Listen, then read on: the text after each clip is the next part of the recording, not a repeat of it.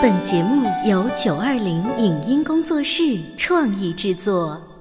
潮爸辣妈节目版权归合肥市广播电视台所有，任何未经允许的传播行为均属违规。欢迎与九二零影音工作室沟通合作事宜。电话零五五幺六三五零九三五六。走在大街上，我希望听见别人叫我小姐姐、小姐姐、小姐姐，而不是啊阿姨。但我最爱的称呼是妈妈。走在大街上，我希望听见别人叫我欧巴，而不是大叔、大叔。但我最喜欢的称呼是爸爸。我是辣妈，不是老干妈。我是潮爸，不是太阳能浴霸。八零后时尚育儿广播脱口秀，潮爸辣妈。本节目嘉宾观点不代表本台立场，特此声明。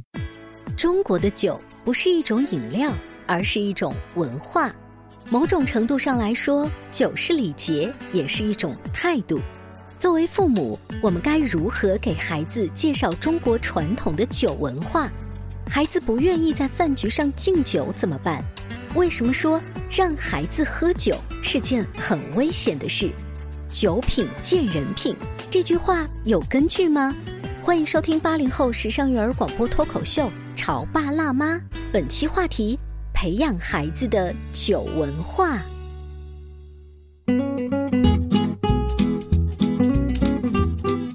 收听八零后时尚育儿广播脱口秀《潮爸辣妈》，大家好，我是灵儿。今天直播间为大家请来了大熊兰尼这个微信公众号的声音主讲人，大熊兰尼，欢迎你。大家好，大家好。今天呢，还在直播间为大家请来了这个大熊兰尼的儿子，我是应该称小熊兰尼吗？不是，他因为是属猪的，所以他其实，在故事里面有个名字叫小猪基奇，基奇是英文名字。哦，所以就是你也是有你的这个声音的角色的，你也是个腕儿了。现在，那今天呢，来到我们直播间啊，其实我想请二位男士，嗯，来跟广播前的一些朋友聊一个话题，就是喝酒。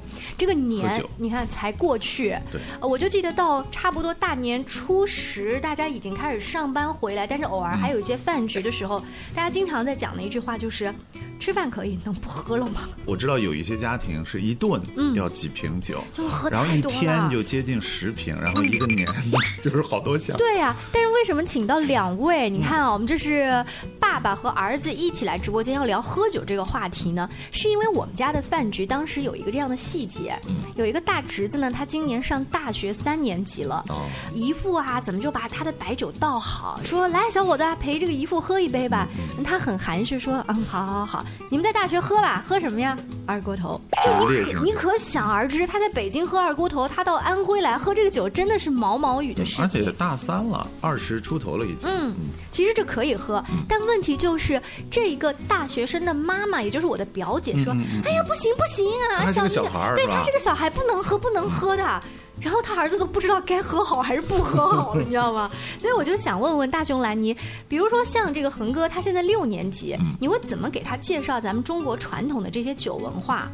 嗯，一般来说，我们家里人酒量都不高。嗯，然后呢，岳父家那边大多数是比较能喝的，我属于是几乎没有酒量的，所以每次去呢，只能略微的陪着喝一点。嗯，然后他是从小我们没有说有一个限制哈，就比如说小孩绝对不能去做什么。很小的时候，比如说过年的时候，会出于好玩儿，让他去尝一尝。嗯我印象很深，大概两岁多的时候，我们去一个小饭店吃饭，然后拍着桌子说我要喝酒，然后服务员都笑死了。呃，可能是当时喝了一种就是偏甜一点的啤酒吧，他觉得那个味道特别好，啊，很很新鲜的一个味道，所以就记住了。呃，但是你你现在让他说说，你是愿意喝酒吗？嗯，我觉得酒是一个很难喝的东西。你这个酒啊，你就包罗万象了很多耶。你知道酒洋。酒、白酒、啤酒、红酒都难喝吗？嗯，对，都又苦又涩的那种。嗯，所以呃，当年爸爸刚才说两岁半的那个拍着桌子想要喝酒的你，你已经不记得了吧？不记得，我觉得我当时应该是认为喝酒是一些大人干的事情，然后就想做那些大人做的事情。出于对大人的模仿。呃，但是这种模仿在这几年的过年，或者说家里有一些饭局的时候，你还会想去尝试吗？嗯，不会了，因为已经尝试过但。是你会有一个评价不错的一个酒啊，比如说有一个啤酒，你会觉得味道很好。对，这就是有点想喝酒，因为啤酒的味道是比较淡的，我是可以去喝一点。我记得小时候和我妈在家，好像就是吃什么鸭爪，然后喝了那个铁罐子、半罐子。嗯，你喝醉了吗？嗯，没有过，或者感受到头晕了吗？没有过。那爸爸妈妈或者爷爷奶奶在家会不会说说，哎，你尝尝就好了，不要不要再喝了，你毕竟是小孩子。不是，有时候我喝了一点，自己就不想喝。它的量很小吧，大概相当于，呃，就是小酒杯，大概一小酒杯啤酒那样一个量。所以至少就是在儿子心目当中，他已经鉴定了，就是酒不是一个好喝的东西，所以家长也就比较放心，他不会主动去讨酒喝，对不对？但是恒哥，在你看来，每次过年过节，就是大人们就是那种推杯换盏之间呐、要喝的互相敬酒劝酒，你你看，你觉得那是一种什么样的感觉？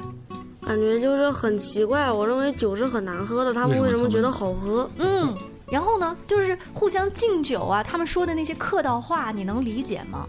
嗯，都是讲什么新年快乐啊、学习进步啊，干嘛的？嗯，其实这对他来说是一个负担哈，因为每次给长辈敬酒，随便你用什么去敬哈，小孩儿一般都是饮料，呃，然后呢得说一些祝福的话，他会觉得很头疼，然后呢会想好几个词，千篇一律，一桌人都是用同样一个词，然后我在家会有意识的去，应该说刁难哈，或者去拓展他一下，就比如说顺手拿起来，比如说一杯饮料啊，或者是随便一碗汤、一碗饭都可以说，来我们俩干一杯，嗯，然后他就会很不情愿。就是怎么了？就是现场练祝福语啊！嗯嗯我们今天来模拟一下好不好？就是假装有一个饮料或者是酒啊。来，我们来干一杯。嗯，希望老爸能快点瘦下来。嗯，好，我也祝你多吃一点早饭，多长一点肉。恒哥明显进入就是词穷的阶段，这才一个祝福语呢。嗯，对他可不爱说了，就你们在家里也是这样练吗？就儿子真实的情况就是会他就是可不乐意，然后呢会被我就有点逼着，然后嗯来再说一个。好，我们再来干一杯。好，祝愿老爸公众号里面的粉丝越来越多。你看这个太懂事了啊！好，祝愿你下个学期考的一百分越来越多。这时候酒能喝了吗？就是饮料能喝了吗？可以喝了吧？可以喝了吧？已经很能为了哈。就是恒哥会说，我就想喝一杯酸奶，怎么就这么难呢？那平时爸爸在家里面会跟你玩这些游戏的时候，你会有点烦他吗？比较少吧，嗯，其实我是偶尔就想起来会锻炼他一下，然后知道他不会特别讨厌这个事儿，稍微有一点点为难，因为他是偏内向一点，不太愿意主动的来表达自己。呃，我觉得这样子可能因为未来的社会，这样的人会行路比较艰难一点，包括我自己也是这样，以前也是很内向，所以多少会让他变得稍微的放松一些。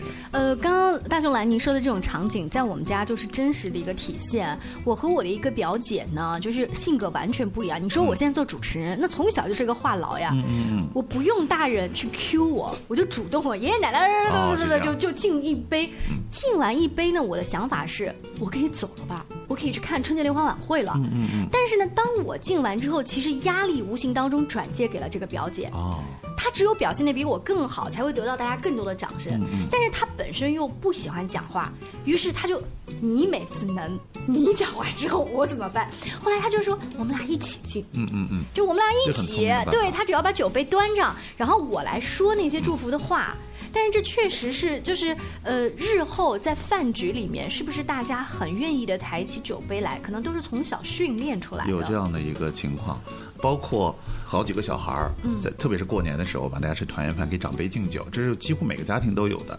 然后呢，现在就是比较方便的，就是小孩聚成一堆，嗯，呃，有的时候会派一个最小的，哦最小的最勇敢嘛，派他去发言。因为他不知道怕。对对对，嗯、今年特别有意思。今年那个最小的妹妹不愿意讲了，变聪明了，刚上学，然后呢就硬把呃恒哥往前推，啊说哥哥来说，哥哥来说。然后我觉得他还算是不错，然后很大方的说了一些祝福语，说的还挺好，嗯啊，然后我觉得嗯，这可能和我平时的训练有一定的关系，或者说他已经稍微长大了一点。嗯正好是新年嘛，所以我就说了一句新年快乐。嗯，就说了一句新年快乐，你有没有发现爸爸记到现在？而且爸爸就是在这个广播节目当中都在表扬你。就这句话，就是主动拿起杯子去说祝福语、敬酒，就这个行为，在中国的长辈眼里特别特别重要。对，而且他的那个状态是自己比较愿意，而且呢也是没有说磕磕巴巴，就比较自然的、很大方的说出来的。那么这个状态表表现出，在我看来哈，已经长大了一点。你当时会不会觉得倍儿有面子？没有这么感觉，但是觉得嗯比较欣慰。恒 哥当时觉得呢，就是这很简单的事儿啊，我现在想想没什么难，不值得你这样提啊。嗯，就是当时有些不愿意，或者就是讲不好，也不想说这么多。然后如果就是把我硬推过去，我就讲两句。嗯，就就也行，对不对？这个工作主要就是爸爸平时在家训练你嘛，对不对？因为爸爸男男士更多一些，反而是妈妈训练。妈妈妈妈家那边就是他外公外婆家那边。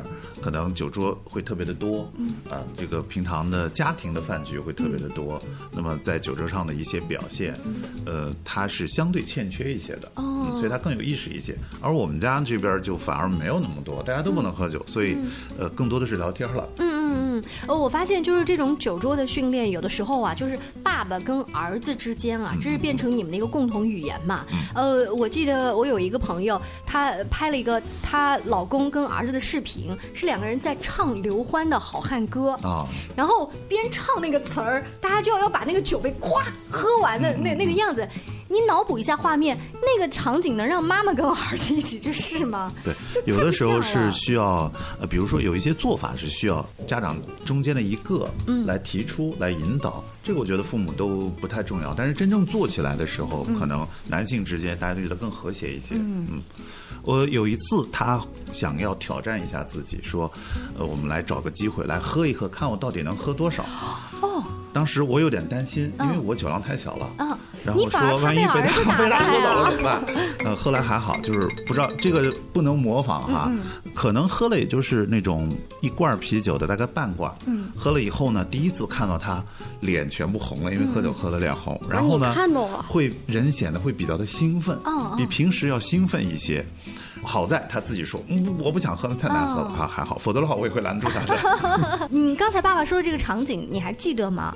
嗯，就是我不敢喝醉，因为喝醉了，我爸说就是智商会变低，就变傻，智商变低变傻。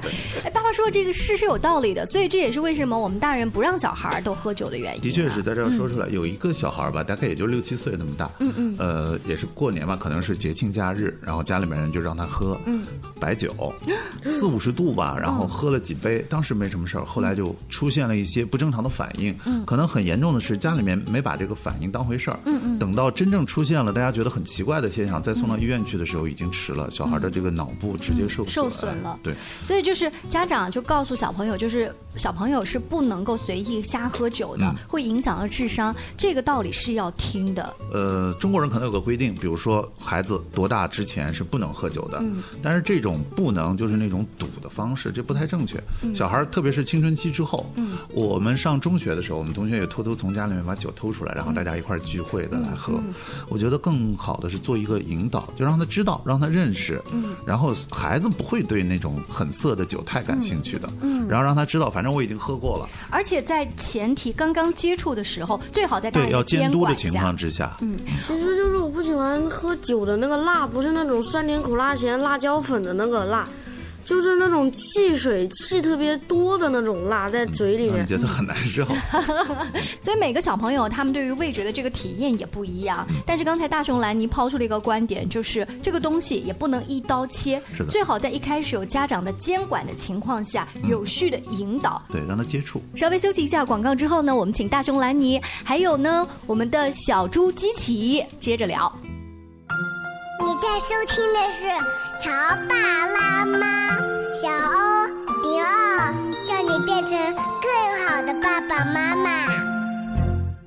潮爸辣妈》播出时间：FM 九八点八，合肥故事广播，周一至周五每天十四点首播，二十一点重播。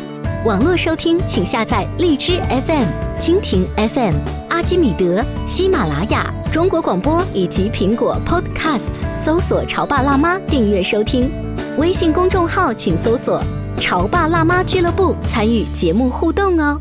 关于和孩子沟通呢，我是想先处理好彼此之间的情绪，然后再去搞定他具体的问题。我们家长经常在一起讨论，怎么样从小才能培养好他的学习习惯。可是后。来通过学习才发现，孩子行为背后是有另外一种需求的。陪你一起吐槽养育熊孩子的苦，陪你一起追忆曾经自己的小世界。八零后时尚育儿广播脱口秀，潮爸辣妈。本节目嘉宾观点不代表本台立场，特此声明。中国的酒不是一种饮料，而是一种文化。某种程度上来说，酒是礼节，也是一种态度。作为父母，我们该如何给孩子介绍中国传统的酒文化？孩子不愿意在饭局上敬酒怎么办？为什么说让孩子喝酒是件很危险的事？酒品见人品，这句话有根据吗？欢迎收听八零后时尚育儿广播脱口秀《潮爸辣妈》，本期话题：培养孩子的酒文化。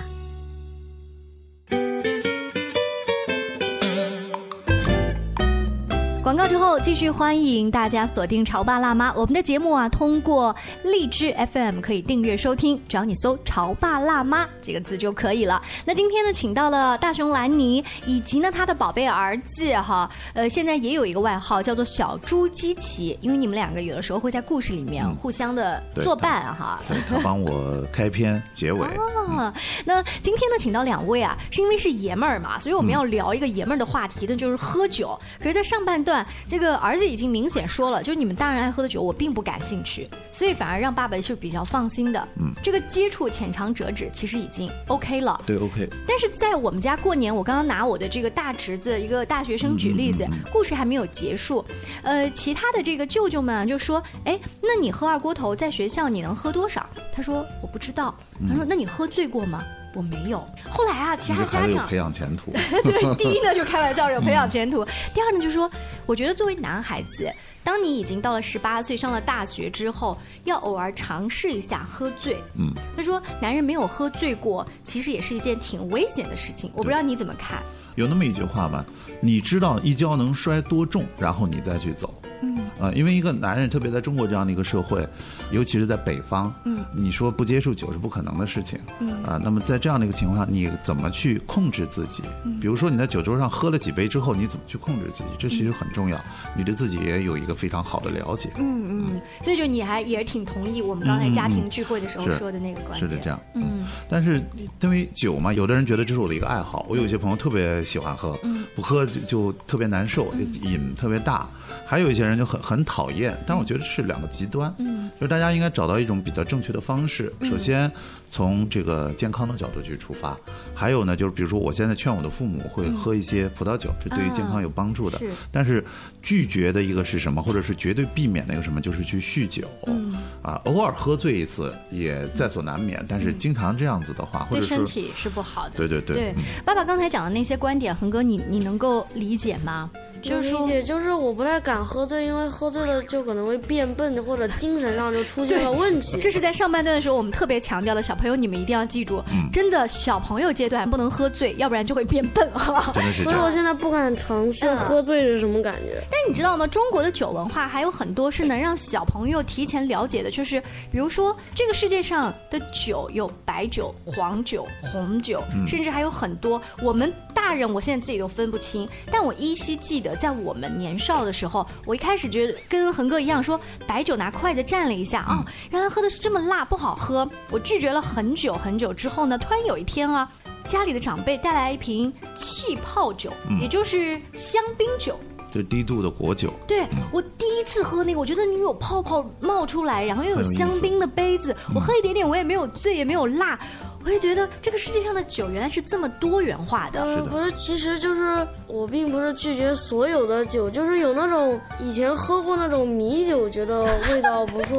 哎，我想跟你握手，我也觉得米酒味道不错。黄酒呢？绍兴的这种黄酒那，是我尝了一小口黄酒，就是刚进嘴感觉在喝酱油一样，对，味道然后又有。点辣，有点涩，有点苦，嗯嗯，而且还有一种那种水果酒，有时候超市里一小罐一小罐的，包括那种鸡尾酒，自助餐里有时候有的五颜六色的，什么红色的、绿色的、黄色的、蓝色的，嗯，都有过。就是孩子，你看他其实不一定要喝，但是他至少知道原来酒的分类的文化有这么多。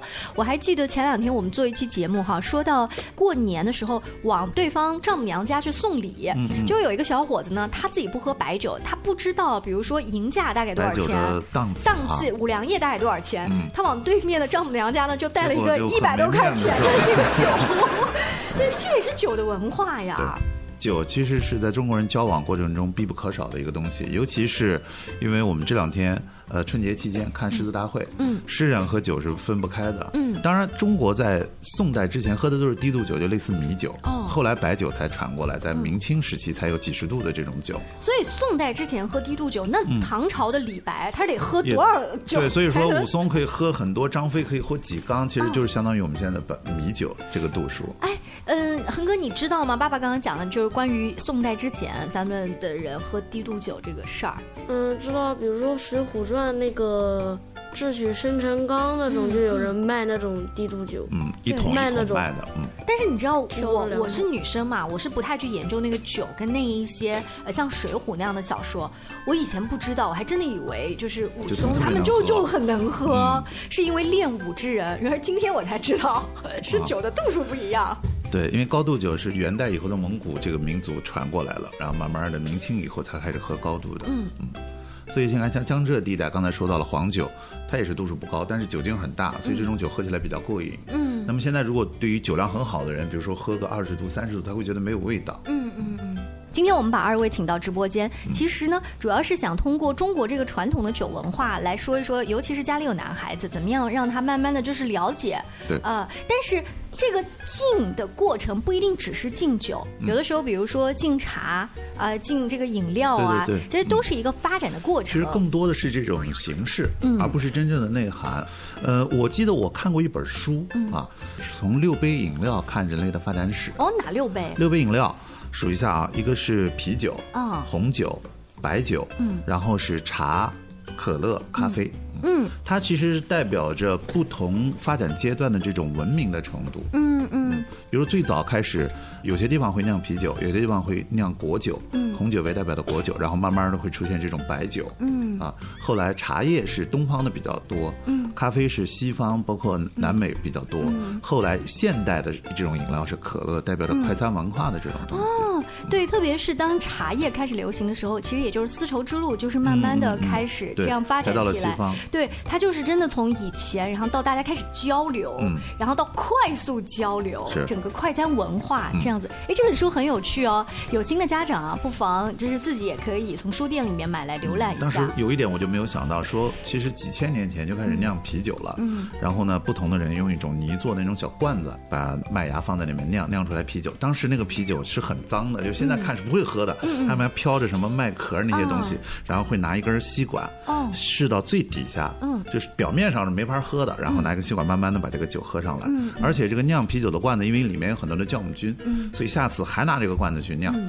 就这个罐子酿过很多以后，它的味道会更好。就是那一个罐子反而是最值钱的宝贝，对对对，就好像我们现在用卤汁的卤汤老窖啊，就很多人说老窖去就是那酿白种什么酒。老坛老坛的东西，对对，都是这么一个概念。其实它里面就有丰富的这些嗯呃益用菌，然后来帮助你发酵。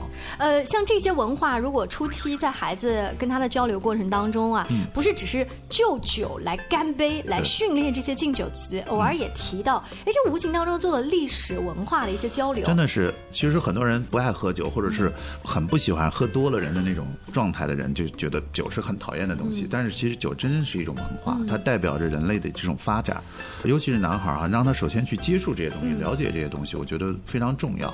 哎，包括你知道，一个作为一个男孩子，在日后我们要去，比如买一瓶红酒哈，嗯这个红酒的标签我完全看不懂，我是不是只能最后拿价钱来判断一瓶的酒的好坏啊？这个什么拉菲，这什么意思呀？这完全也不懂。对，差不多可以了解一下酒的一些品牌的好坏，可能是要提前做一些功课的。再来，咱们喝酒的时候用什么样的杯子？嗯，你知道？对，不同形状的酒杯。酒杯啊，这个包括红酒杯是怎么拿的？现在有很多小孩儿，你知道提前去上那个叫礼仪课，叫西餐什么礼仪课，就是你刀叉怎么拿，红酒杯怎么拿。对，比如说去海外留学，比如说到一个很传统的这样一个地方去用餐的话，你会觉得你是一点就或者说说重一点一点教养都没有，根本不知道该怎么去做你的动作。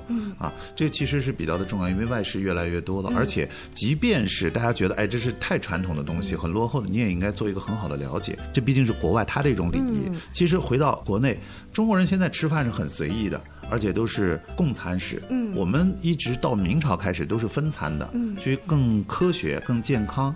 但是现在是不是也应该让孩子去了解？还有很多，就比如说我们去一些 shopping mall 吃饭的时候，有一些小孩会很安静，有一些小孩会闹得让邻桌的没法去吃饭。这个其实从某种角度来说，也是酒桌文化没有做到。嗯嗯，你坐在饭桌之前就应该是一个什么样的样子？嗯啊，所以这个酒桌文化就不是那杯酒本身了，没错，而是延伸到那个桌子跟慢慢的延。还有就是现在公司。去招聘的时候也会请你吃一顿饭，吃饭的时候人会把自己的本性完全展示出来。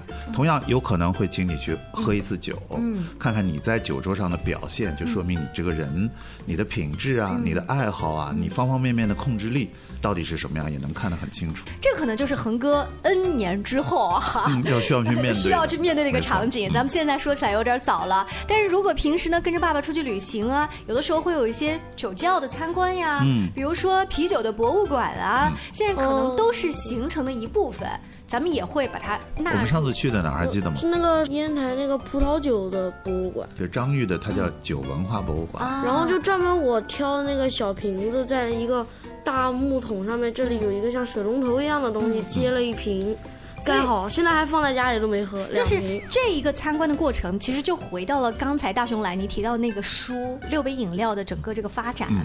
那它就是一个文化。对，正好去了这个烟台。嗯。然后张裕是很有名的一个实业家。嗯。然后去了他最早的张裕公司，然后参观了一下。嗯。有个巨大的一个橡木桶。啊。大概有两层楼那么高，装酒的，然后让小朋友去体验一杯酒是怎么酿出来的，最终怎么装到瓶子里去卖的，让他觉得非常的有意思，而且也尝了一尝。在旅行的过程当中，以后呢，恒哥和其他的小朋友也会慢慢的发现，如果这一个国家、这一个民族的人，他们平时喜欢唱歌、跳舞、饮酒，他们整个的这个性格是非常非常开朗的。有的地方的人呢，喝酒比较含蓄，他可能呢就是比较整个为人比较低调的。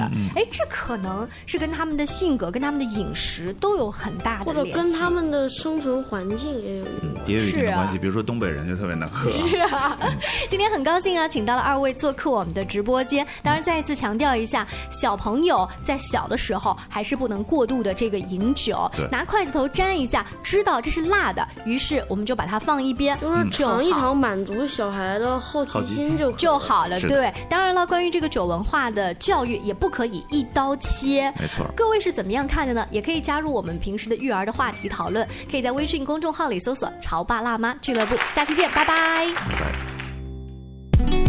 以上节目由九二零影音工作室创意制作，感谢您的收听。